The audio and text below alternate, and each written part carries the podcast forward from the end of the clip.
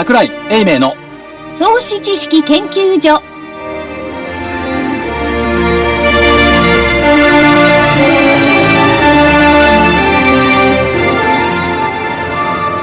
投資知識研究所場外乱闘編。桜井泉の銘柄バトルロワイヤル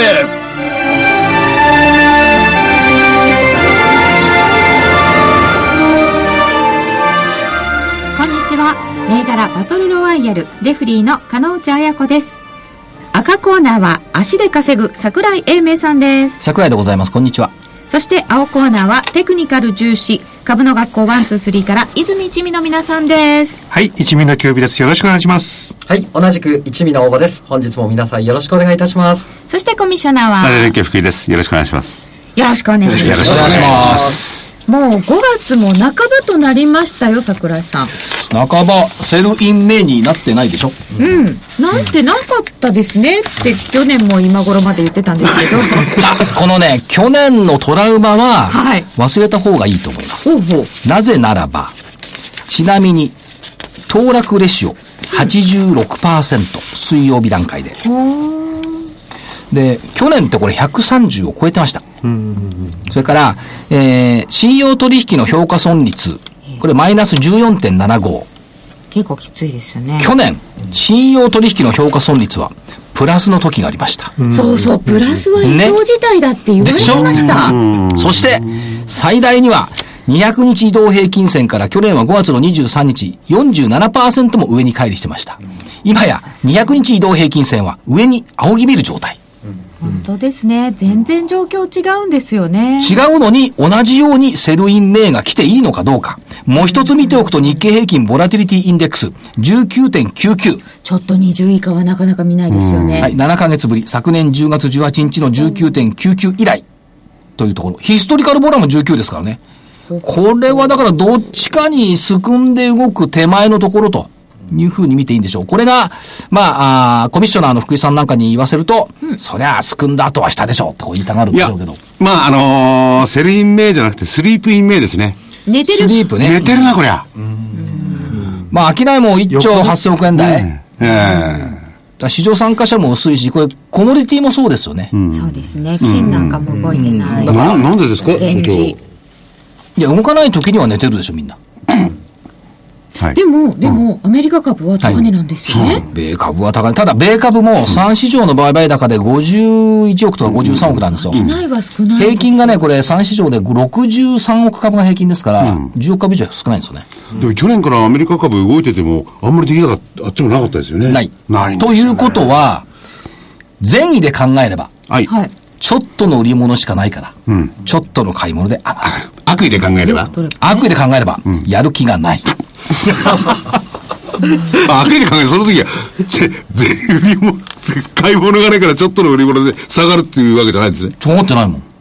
そっか下がってたらでもそういうふうに解説するんですよね。下がってたらそう返する。でも下がってない下。がってないんですよね。じゃあ上がってるかっては、上がってるんいや上がってるのえこれで？SP500 だって新高値よ。最高値ですよ。しかもゴールドマンザックスがい、や、アメリカの方ね。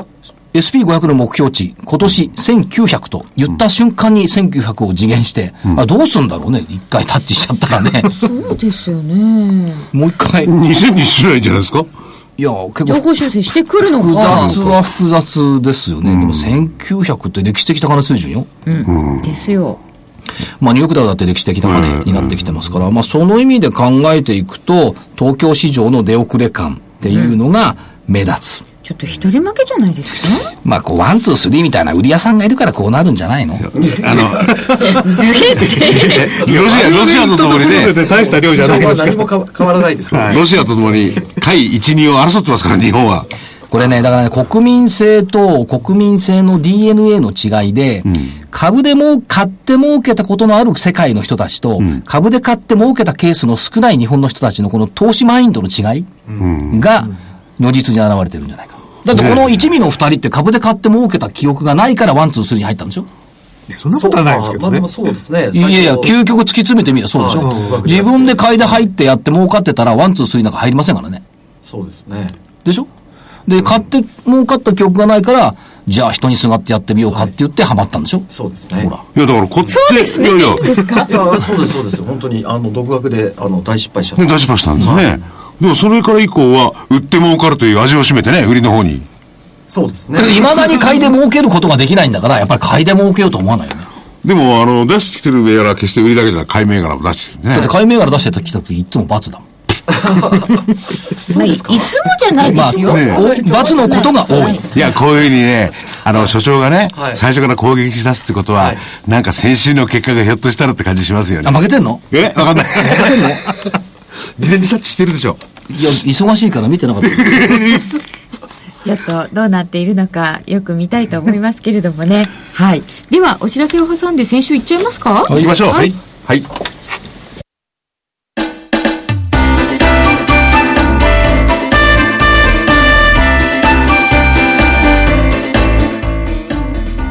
花粉症の皆様に嬉しいお知らせです。花粉症で長年悩んでいた医師が自分のために開発した花粉症対策商品ポレノンは花粉が体の中に入る前にブロックする体にも優しい商品です。ポレノンはペクチンなど自然由来の素材が花粉などの細かい物質を吸着して花粉のアレルゲンの体内への取り込みを防ぎます。薬と違い眠くもならず、お仕事、車の運転、お勉強などもはかどります。ラジオ日経では、ポレノン3本セットを9640円でお届けします。それだけではありません。ラジオ日経では、ポレノンをお求めいただいた皆様に、ウイルスなどの侵入を防ぐ高機能マスクをプレゼントしています。ポレノン3本セットに高機能マスクがついて、お値段は9640円。送料500円をいただきます。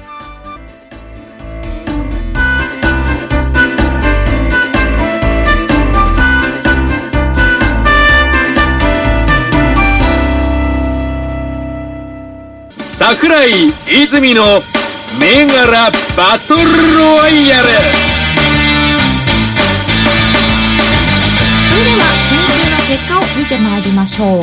まずは日経平均からです。5月8日の木曜日は14,163円でした。15日木曜日14,298円なので134円上がりました、上下100円幅で見ていますので、これは上という判断になります。なので、上と言っていた赤コーナーの勝ち、青コーナー横ばいとしていましたので、外れでございます。青コーナーは、横か下だけど横。はい。素直には下げない。って言ってましたよね。で、もう少し1万4000円で持ち合って下かなと言ってましたけども、私は何と言っていたかというと、過去1ヶ月平均の日中変動幅158円。1日で100円幅は抜けるので、従って上と言いました。言いました。えっ、ー、とね。ああ、その通りですね。言ってます、言ってます。はいはい。従って上と言いました。で、金内さんは、従ってがよくわからないと言ってましたけど。で、で上下100円以上はすぐ動くってことは、上だって下だっていくってことじゃないですか。緻密な計算と構想に基づいて、上と申し上げましたが、なんで笑うの？ほら、34円、わずか34円とは言いながら、上ですよ。134円高です確かに今日のね、この、下髭を見るとね、お見事。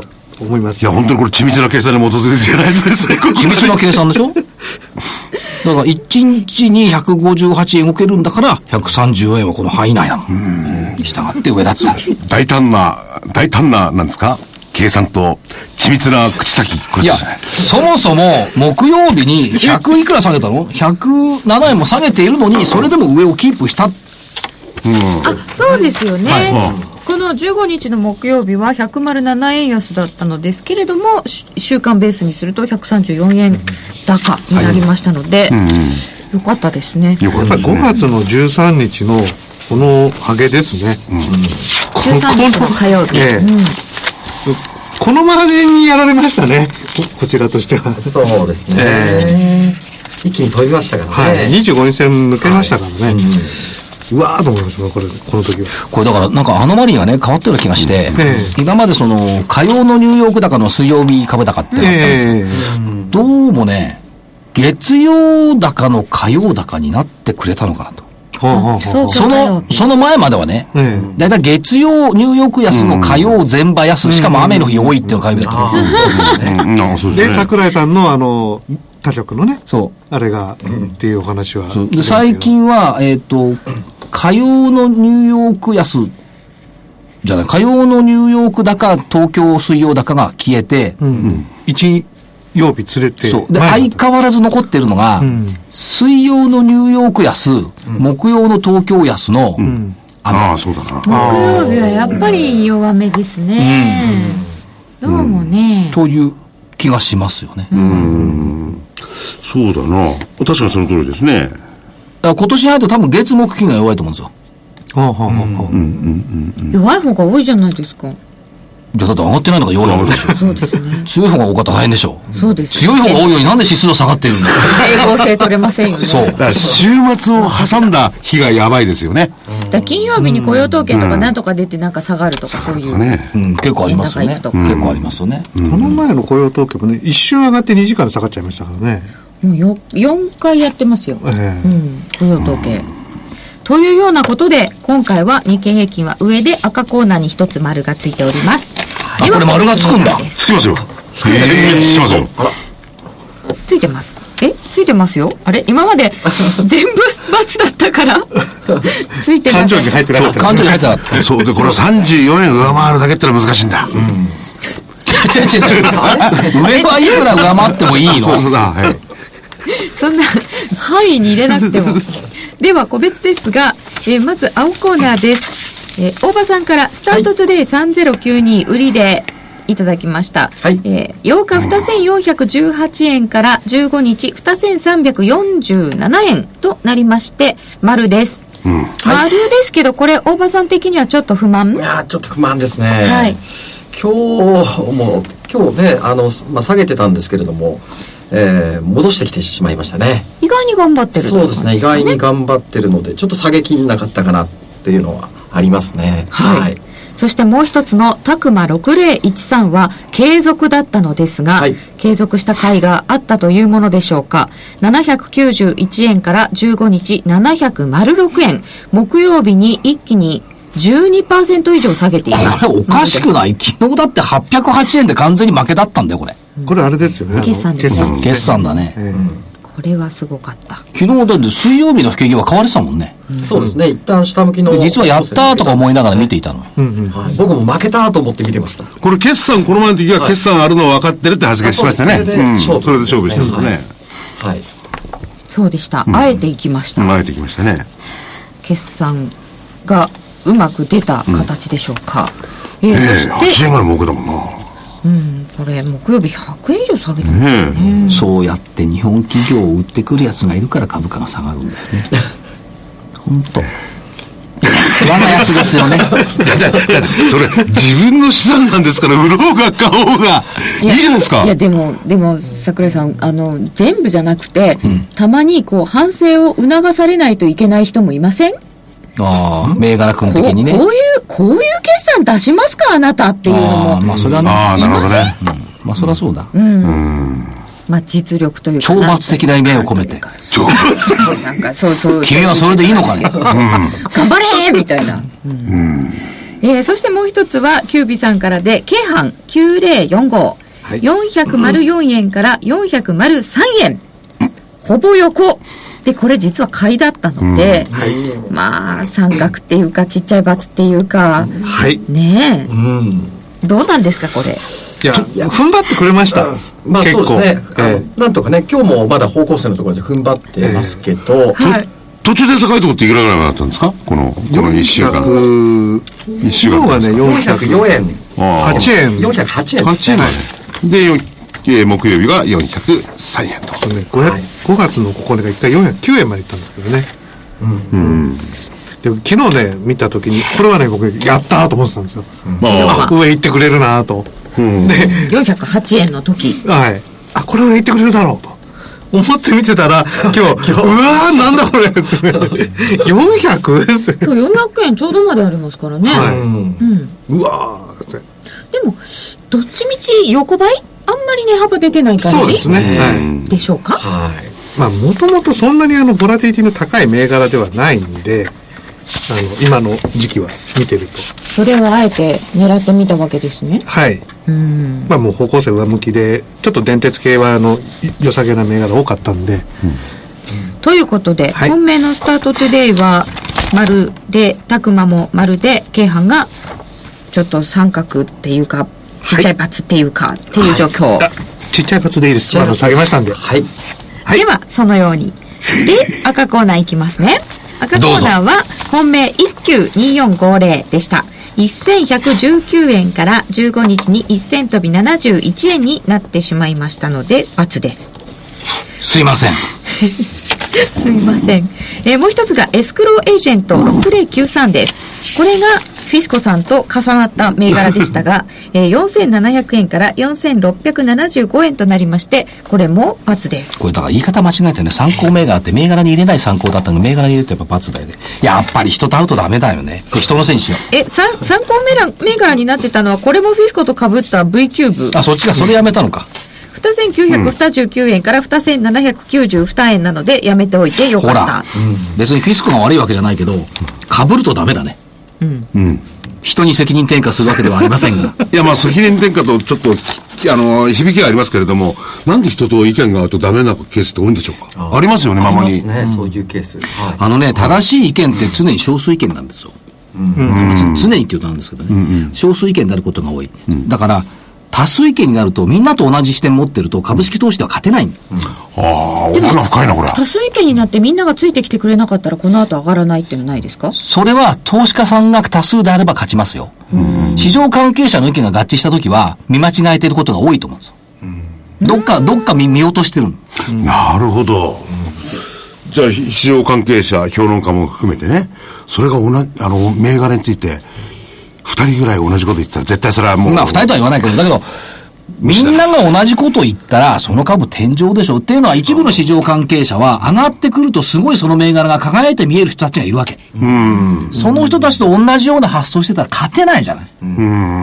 それって生意気なこと言うと。今年の年初じゃないですかそうみんなが日本株だからうん円安って言ったっていう、だから逆に言うと、えー、駅や電車の釣り広告の週刊誌の広告で、これから株だとかね。ああしたはいら、大体天井じゃないですか。それから、今回いっぱい出るバブル崩壊とかね。大暴落とか出てきたら、まあ、目先そこ打ってます。そうですね。ということを考えると、少数意見で居続けなければいけないって個人的には思っているんですが、これが正しいか間違ってるかわかりません。いやー、奥の深い、いい発言ですね。少数意見。重なって罰になったことによる深い意見。例えばね、昔の、大昔の証券会社っていうのは、その、推奨営業とかやってたじゃないですか。ね。そうすると、どういうわけかね、会社の推奨銘柄ってのは上がらない。ことが多かった。あなぜならば、会議をやって、みんながいいと思った銘柄を注目銘柄にするわけですよ。そうふ過半数の人間がいいと思うっていうことは綺麗に見えるんだけど、それまでにチャート的にも動いてるし、株価も上がってるし、そういう水準でなければみんないいと思わない。下がり切っててダメだなと思ったところなんてみんな丸とは言わないわけですよ。もう本当にいい銘柄ってのは下がり切っててここから反発するよっていう水準が一番いいわけでしょ。あるいはその動き始めの所長のところが一番いいわけでしょ。そういうところでは会議をやると却下されることが多い。証券会社の会議でそれを却下にしちゃうんですか？いや、多数決だから、今月の注目銘柄どうしますかって言ったときに、い。や、それはまだ魅力ないんじゃない時期尚早とか言われると、そんなんやって決まってるんですか？今月の注目銘柄。当たり前じゃん。昔はそうだった。今は今知らないよ、今は。今注目銘柄そのものはないじゃん。ない。ああそうかそうか、でも、あの、例えばね、それとは業種は違うんですけど、関係者の間の評論家っていうのもあるじゃないですか。はいあの方たちも私思うんですが、本当に自分でね、必死なく考えて、銘柄選んでるのかどうか分かんない方もいらっしゃいますからね。それはわかりませんけど、うんなんか人まあいるでしょうね、そういう人もねこ。れあの人と同じじゃないかって。もう、どどうしてかななんて。やっぱり自分で考えなきゃダメですね。当たり前でしょ。なんか含んでますねえ？いやいやそれはやっぱ自分で考えて自分の手足、目、耳、鼻、口を使って、探さないと。ほら我々、我々とかこう、ほら、これは DVD でね、はいあのー銘柄の出してんじゃないですか。はいやっぱり責任ありますもんね。そうですね、やっぱり。これできれば当たってほしいってありますよね。はいそれは株ですからね。一世先わかんないですけどね。やっぱ安易に考えてもらって、DVD なんか売ってもらっちゃ困るな。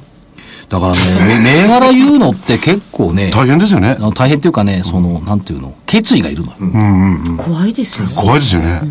決意が、時々夜中にこう目覚めるもん、あれ？とかも。ありますね、そういうこと。それはね、最終的にはね、最終判断は投資家の皆さんでって言いますけれども、やっぱり言った方がすごいこれ重圧ですよね。そう。でね、時々、まあ、最近も言ってますけども、セミナーなんかの一番最後にね、もし、こういう銘柄で損したら、私のことをどうぞ恨んでくださいって言ってるわけですよ。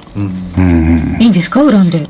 で、まあ、あの、下がった時にはね、はい音源をどんどん送ってくださいって言ったりするとね、やっぱりね、パフォーマンス悪い時は音源感じるもん夜。寝苦しいの。平正門みたいな。やっそうそうそうそうそう。大変のまさかですかぱり感じますか？感じる。いや、本当にね。やっぱね、日本中からこうね、飛んでくるのかな？わかんないけどさ。所長がね、ふらふらこんなバカみたいなことばっかり言ってるでしょ根が真面目ですからね、本当に悩んじゃうんだ。悩んじゃうの。まあ確かに。ねえ、責任ありますも特んね。にリーマンショックの頃はね、やっぱ寝つき悪かったもんね。ああ、いや、ふっと目が覚めて、ふったらなんか誰か腕に乗っかってて、いや、それ金縛りにはなってないんだけど。もうこれ頭のところに株とかなんか書いたら、なんか、鉢巻き締めてて乗っかってる。じゃあ、頭のとここう、黒い、白い三角形が。えー、それはまた違う。でも、そんな風にして銘柄は選ばれているので、だけど、ちょ、ちょっと外れたらごめんなさい、反論。はい。なんかインスペックの株価がすすごい急動位になってきて、6656。6656のここれは反論になるんですか？スペック？負けた払い捨てで。負けたないで す。インスペック。あれすごいですよね。ぶっ飛んすでる。ごい。1100円台の高値をつけたのが4月の25日から6日でしょ？23ですねで。そっから下700円台まで落っこったのよ。えっと、3月の月次が思いのほか良くなかったっていうのがあって。で、こっからまた切り返して、木曜日ストップ高1回。1000飛び64円まで。これでもこの700円台で買えないよね。買えないですね。ここから3日安値が続いてるわけでしょ ?4 日か。これ怖いよな。ただあんまりね、値動きを小さくしてきてますけどね。でそんなところで買えないちっちゃくい。ないでしょ、ストップ高してんだ。いやいや、ここ、このあ下の部分ね、途中ね。途中ねうん。までもその前って、商いもないし、値動きなかったのよ。ほとんど、こう、600円台の後半でじーっとしてたの。それドドドドドッと来て、また4日ぐらい休んで、またドドドって来た。こういうところの下で買ってらっしゃる方もいるんでしょうね。と思うんです。でそろそろだって売りの分だけ買いがあるか買いがあるんですもんね。ら。角館の桜も散ったと思うんだけどな。葉桜も綺麗なのかな。これだから桜の頃に出たんでしたっけ？そうよ、4月のゴールデンウィーク前だもん。で、まだ、あの、あちらの方が咲いてる、咲いてないって話になってたんですよね。もうちょっと前だったかな、言ったの。やっぱり来たかっていう感じではありますね、インスペックはね。ねなるほど。これでもうちょっと商いをこなしてくれば、結構いいんじゃないかなと。インスペック。まあまあ、ずっと注目ですね。これ、株価水準も安いけど、3678のメディアドーム1日ストップ高したよね、先週。あ、今週か。メディアドゥ3678。昨日ですかね。これはあれです火曜日かな電子書籍の話出てそう、ましたよね。電子書籍のアメリカのとの会社との提携、電子書籍を、はい図書館で電子書籍を取り扱うようになったら、図書館いらないよね。いらないですよね。本いらないの。本いらないんだもん。ネット上の図書館ができちゃう。うん。あ、そういうことですかね。そういうことでしょ？ネット上の図書館。ネット上の URL を借りてきて、ん本を読むっていうことになると、図書館に使っている場所がいらなくなるよ。そう。どうするの？じゃでも図書館って、あの本を置くためじゃだけじゃなくてそこで本を読む静かな環境で読むっていうのがあるじゃないですか、だから専用端末かなんかこう貸し出して、自分で好きな本をこう取ってきてみたいなサービスに変わっていく可能性はありますよねスペースとしての図書館はいいですよね。あれは必要ですね。そう、図書館で嫌いでさ。なんか周りの人邪魔じゃん、なんか一生懸命勉強してる子とかいるじゃない。静かにしろって声出したら怒られますよ。でしょ？そこのって言われて。昔高校の頃とかよく図書館とか友達が好きだから行ったけど、どうも図書館って勉強しても頭入んないんだよね。僕もここのよく図書館行って勉強してましたね。涼しいんで。で、大学の頃、図書館にいらず、こいつは何やってんの？頭おかしいんじゃないかと思って。なんで遊ばないで勉強してんだろうと思ってますよ。図書館大好きです。図書委員です、ずっと。あ、あ、あら。それで、あれだよ、本を返さないやつ追っかけましたよ、なんかすんだ。何々、早く返して、とかなんか言って。だから目に見えるようだね。ね目に見えるようだ。俺、そういうやつが一番嫌いだった。そのタイプです。そのタイプでしょ？はい。追っかけまして。回収のあれがいらなくなりますよね、電子電子ですよね。そうですねもう読めなくさせちゃえば。そう、言わあと。破られちゃうとかもないし。ないですねうんそれはいいですね。いや、でも図書館っていうのは、その、いわゆる思想とかそういうね、あのー、えー表現の自由とか、守る一環でもあるわけですよね。やっぱり失敗したものはちゃんと置いといてね。で、こういう電子書籍になったら、誰かが削除したっていうのもあるじゃないですか。おそらく。で本として残しておくと。それはやっぱ大事な機能っていうのはなくなってますよ。国立国会国立図書館図書館ね、もちろんもちろん。でもね、図書館って偉いなと思ったのは、はい去年ほら本出したじゃない？え待ってました株式。えまあ、確かに。二巻ね。うん。二巻出したん。だけど、ああいう、その前にも、あの、どうなる世界経済、リーマンションなん。か出したん。だけど、4冊が出したん。ですよはい全部図書館買ってくれるのね。そりゃそうですよ。だだから、あげな本でも買ってくれるん。だよい。やど、どん。な本でも買いますよ、それ。うん、びっくりする。図書館ニーズって結構あん。だよね。それでみん。な図書館の方が読ん。でるん。ですから。お、この株がいいよ、なん。て。それはどうかしらやってないですけどね。そん。なことはしてないでしょうけどね。でもね、株の実用書を図書館がのべつくまなく買うという状況は知らなかった。うん。いろんなもの置いてあるんですね。はいやっぱり時代の繁栄をこう記録するとか、そういう意味があるんじゃないんですかね。ちょっと待って。はい株の本がええ時代を反映して、時代を記録する必要ある？いや、いや、僕だってこの、この株がいいとか。かあの株がいいとか言ってる本本よ。いやでもこのあの時はこうだっただって賞味価値って、時代。賞味期限せいぜい半年ぐらいでしょ。いやいや、やっぱりあれ、で歴史を遡ってね、ああ、あの当時ねあ、の頃はこういう評論家がこういう愚かなことを言っていたって確認できるわけさいや。、こんな株がメインであったんだとかね。むしろ20年前とそう、かね。20年前とか。結構資料になるかもしれませんよ資料にな。株の名作って知ってます？なんですか、それ。知らない？知らないですなんですか、これ。バブルの前にね、漫画でね、はまんじゅう怖いっていうのがあった。落語い。落語じゃないですか。まんじゅう怖いっていう連載漫画があって、これが株の入門書だった。もう絶版になっちゃったかな。これは面白かったですね。その、まんじゅうこうやって漫画の中で、いろいろ株のことを教えてくれるわけですか？それは見てみたいですね。うん、まんじゅう怖いだったと思う。確かに書いてた人がね、あの、釣りバカ西のああ、何、何画像と似てるから多分一緒なのかもしれない。北見健一さん。みたいな図柄だったんですよ。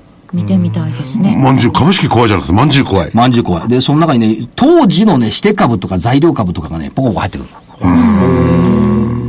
で、記憶に残ってた日版かなんかですかな。どうなんだでしょ材料系。よくやろう。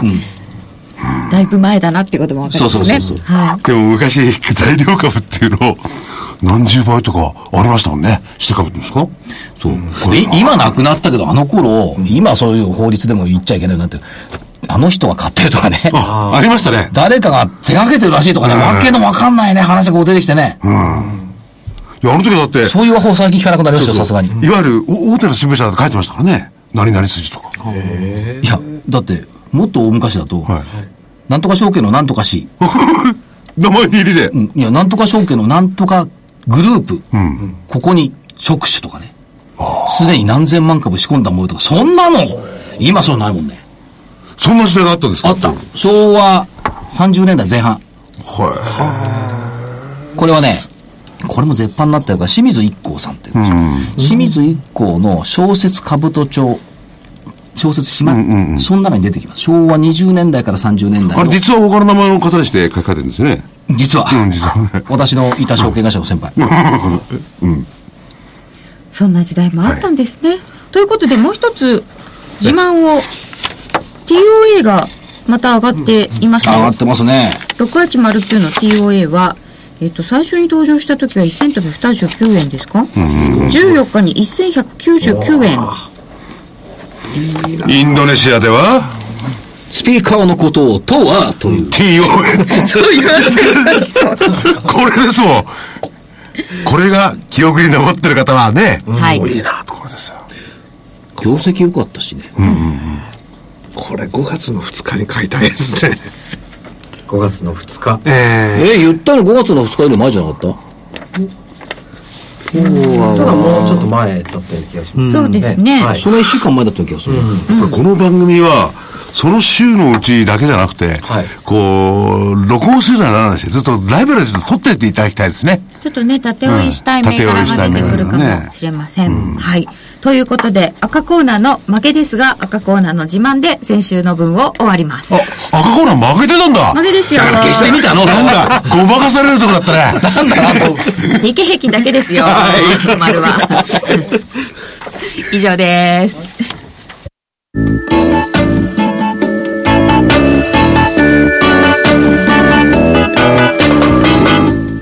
ここでラジオ日経の好評 DVD のお知らせです桜井英明の投資知識研究所 DVD は毎月投資に必要な知識や実際の投資に役立つノウハウをお届けしています。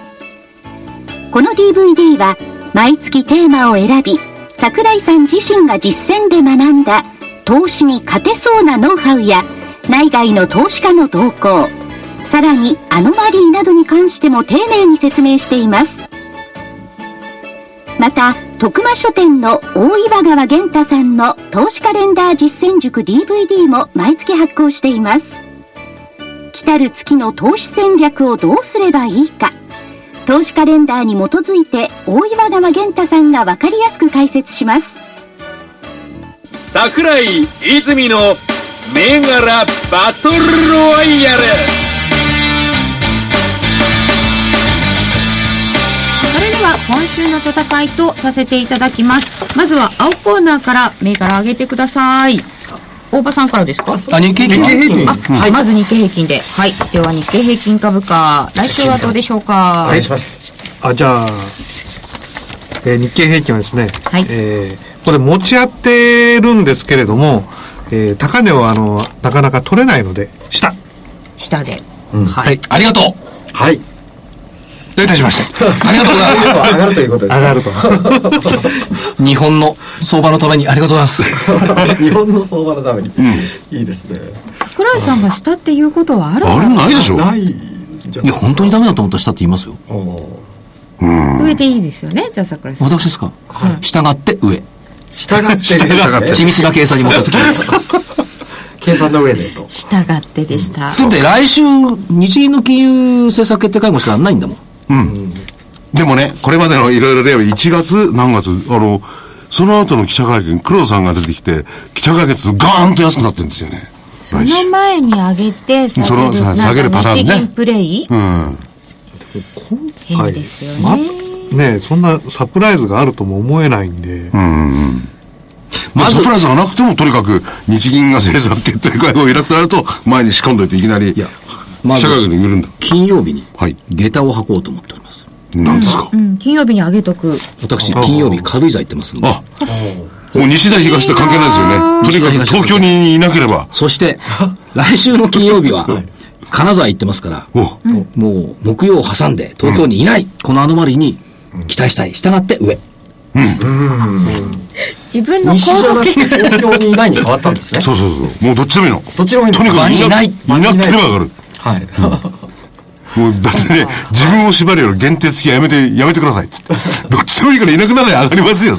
なるほどということは明日上がらなければ下行きますね、そうですね。ねうん。うん明明日日つまり上がらなければ、その分のマグマを貯めて、火曜日に上がるかもしれない。従って上。えーと、アメリカの明日は別にないですよね。でもうだって傷つけようがないんだもん。決算もほぼほとんど通過してるし、イベント的に傷つけようがないじゃない。アメリカの S q ってまあ明日明日ですよね、でもオプションでしょ。でも終わっちゃいましたねそもう終わってるんだから。そうか、上と下。はい。ということになりましたので、ここから個別銘柄でいきましょうか。では、青コーナーからでお願いします。はいお願いします。えーとそしたら私はですねえー、京阪電鉄クロス買い土天。あ、土天じゃないか。クロス買いです継続しますね。はい。ということは、403円で、はい一旦仕切り直しで仕切り直しで、はい。ちょうどあの方向性のところにいますので、えーまだあの向きもあの下向きになってませんのでここからもう一回はーい。はい、上昇を狙いたいと思います。どうせならさ、京都か大阪から名古屋に切った方がいいんじゃないの？はい名古屋。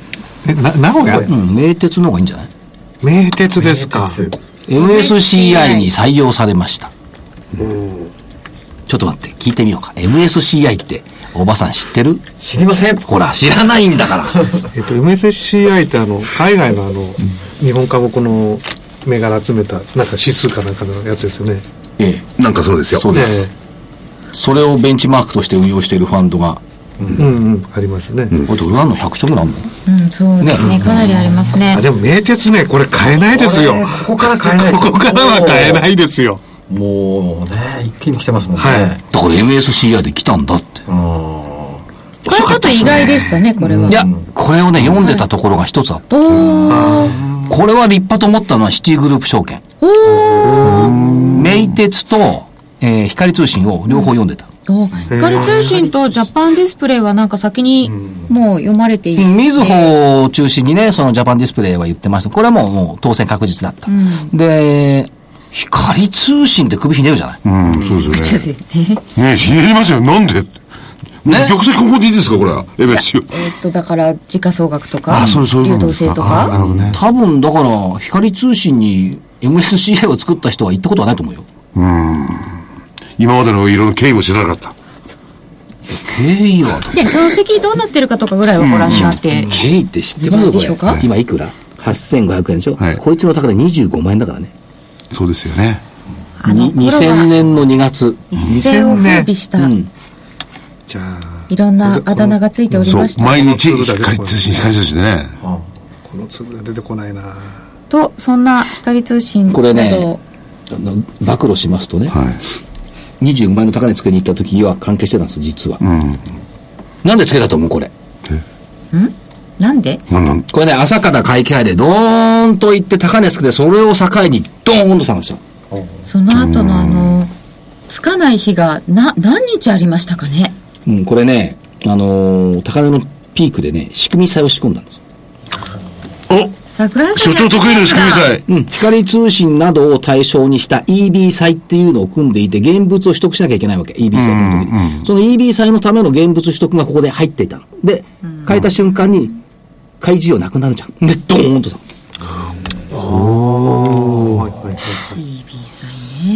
で、その EB 債をせ、あの、設定を、市場をおもちゃにしたみたいな感じじゃない市場おもちゃしてないですよ市場おもちゃにしてないですか？だって、ルールとして、プッ、あ、これややこしい。プットの売りを組むから、は相対で、あの、アレンジする証券会社としては、現物を持っとかなきゃいけないわけ。持っていかないといけない。だから買いが入ってくるので、買いが入っちゃうあ、誰か買ってるって思うじゃないですか。それも名だたる外資系証券の手口でバンバン入るわけですよ。うんうんうん。なんだこれはって思うと、実は仕組み債の手当玉だったっていう。そこまでは分かんないですもんね。まあまあ、それはそうですね。それ、公にしてやるわけじゃないでしょうからね。まあまあ20年、20年経ってないから10年ちょっと経ってるからですけど2000年 IT バブルの崩壊の頃の話でございました。だから、これはね、ただね、今でもあるのよ。こういう動きって。こういう動きありますだから、突飛高したりするやつって何って材料ないのよ。で、市場関係者一生懸命材料探そうとするんだけど、後から10年もして考えてみたら、あれ、仕組み債の対象局だったよね、みたいなことがね。でも225もありますよね、そういうあるでしょ違いみたいなやつとか。先物なんかは変な売り入ったなとか。だからそれこそほら、MSCA。ね。だからそれをねそれを意図的な売買とか仕掛け的な売買って解釈すると間違うの。うん。しょうがなくてやってるんですそう。よね。意図なんかないんだから。市場じゃ当然のことですよね。ししてっていうか、ファンドなりなんなり組むときはとりあえずは組み込んでおきますもんね。そういうことも、だからマーケットあるっていうことは記憶しておいた方がいいと思います。MSCI 絡みで言うと5月30日基準になるので、その時また受給があるはい。っていうこ5月とと、30日終値ベースですから、だから名鉄は別に悪くないんじゃないっていうね。日本株全体としては600から800億ぐらいですか？750億したかな。キビさん、はい。名鉄も入れときますか、ついでだから。やめときます。それよりね、やっぱり強いのはね、9024だよね。電鉄は。9024、24? これあれだ野球ろうな。は弱いけど、西武？西武？なんかこれなんかいろんなこと言う人が出てき IPO たをね、したばっかりですよね。サーベラスは売らないんだから。1600円は安いと思ってたんだ本当はとか言い出して売らなかったから、ロックアップで半年売れないんだよ。ああ、そうか。放課後の時は半年売らないんだから、これ決まってんじゃない、決まってることはないけど、上がる可能性は高いよね。でも半年ですね。うん、半年。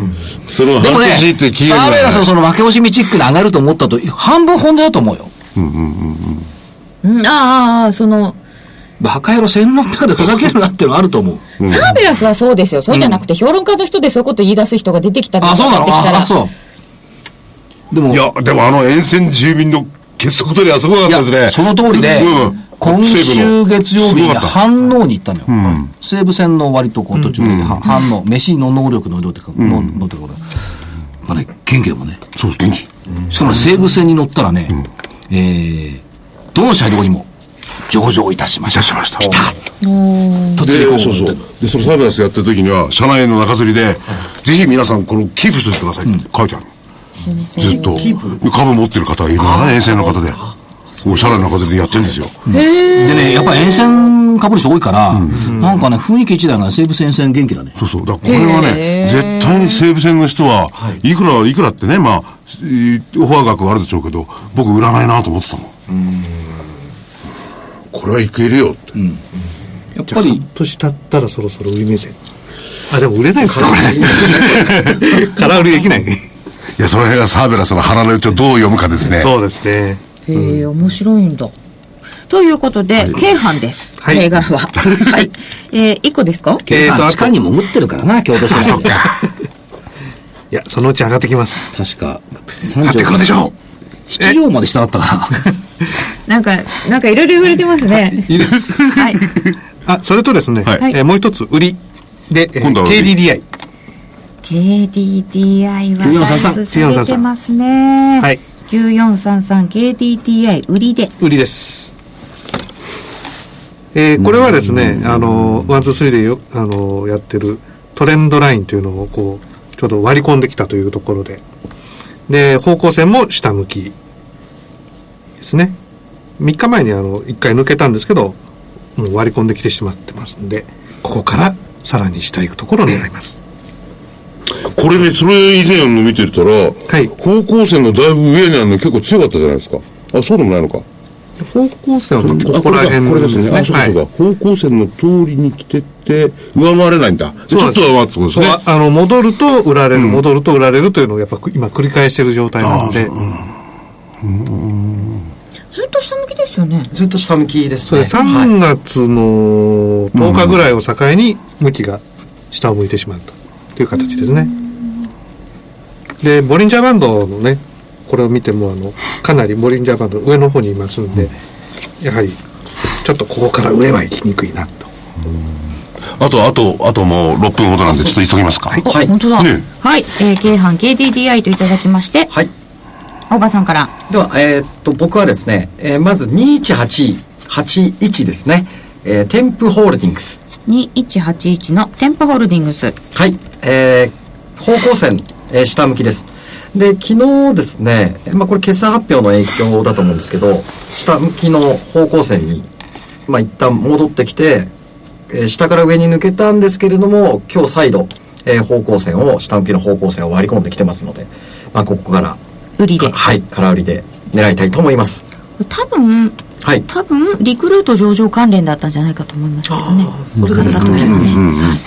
店舗ホールディングス2181売りでいただきました。はい3つでいいですか？それとですね、もう一つ、はいえー前回キュービーさんがですね、はいえー空売りで出して、えーあまり下げなかった、えー日本信号6741。6741日本信号。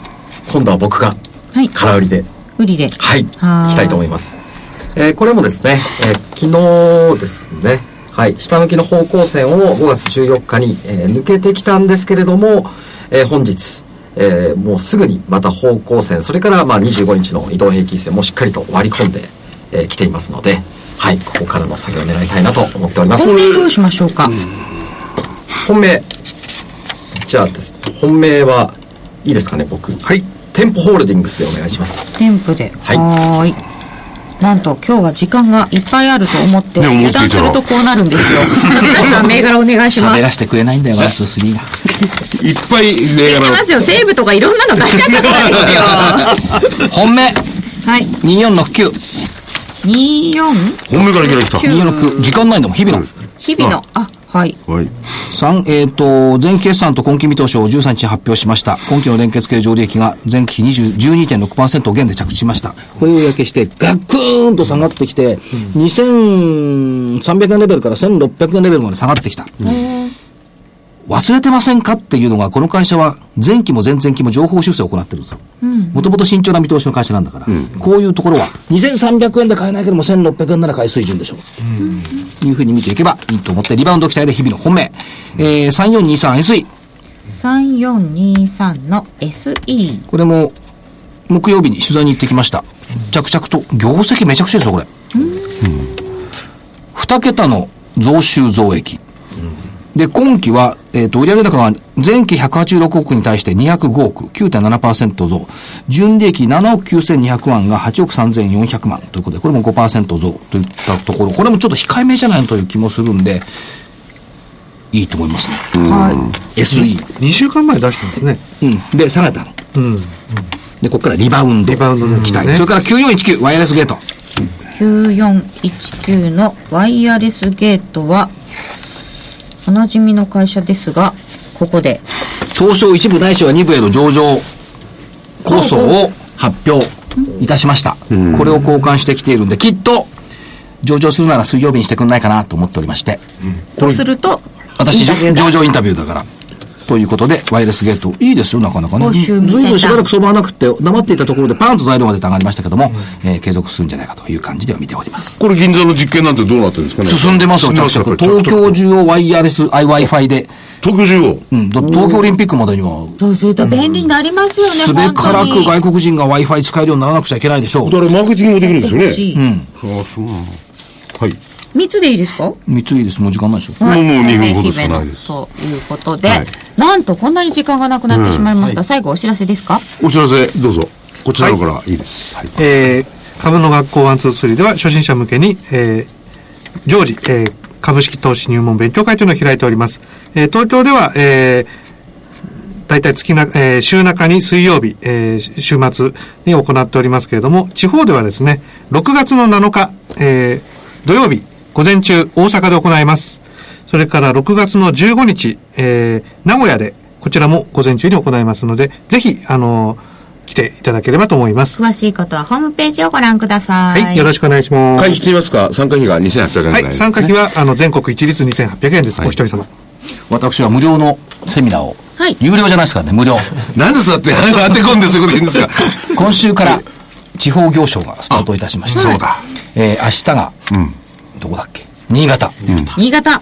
金沢、その次からさ。熊本。熊本。あ、熊本の方聞いておられましたら、大熊本証券で、それは熊本は来週、再来週ですか？再来週、ね。行きます。その後、まあ、仙台、札幌、石垣島、沖縄と。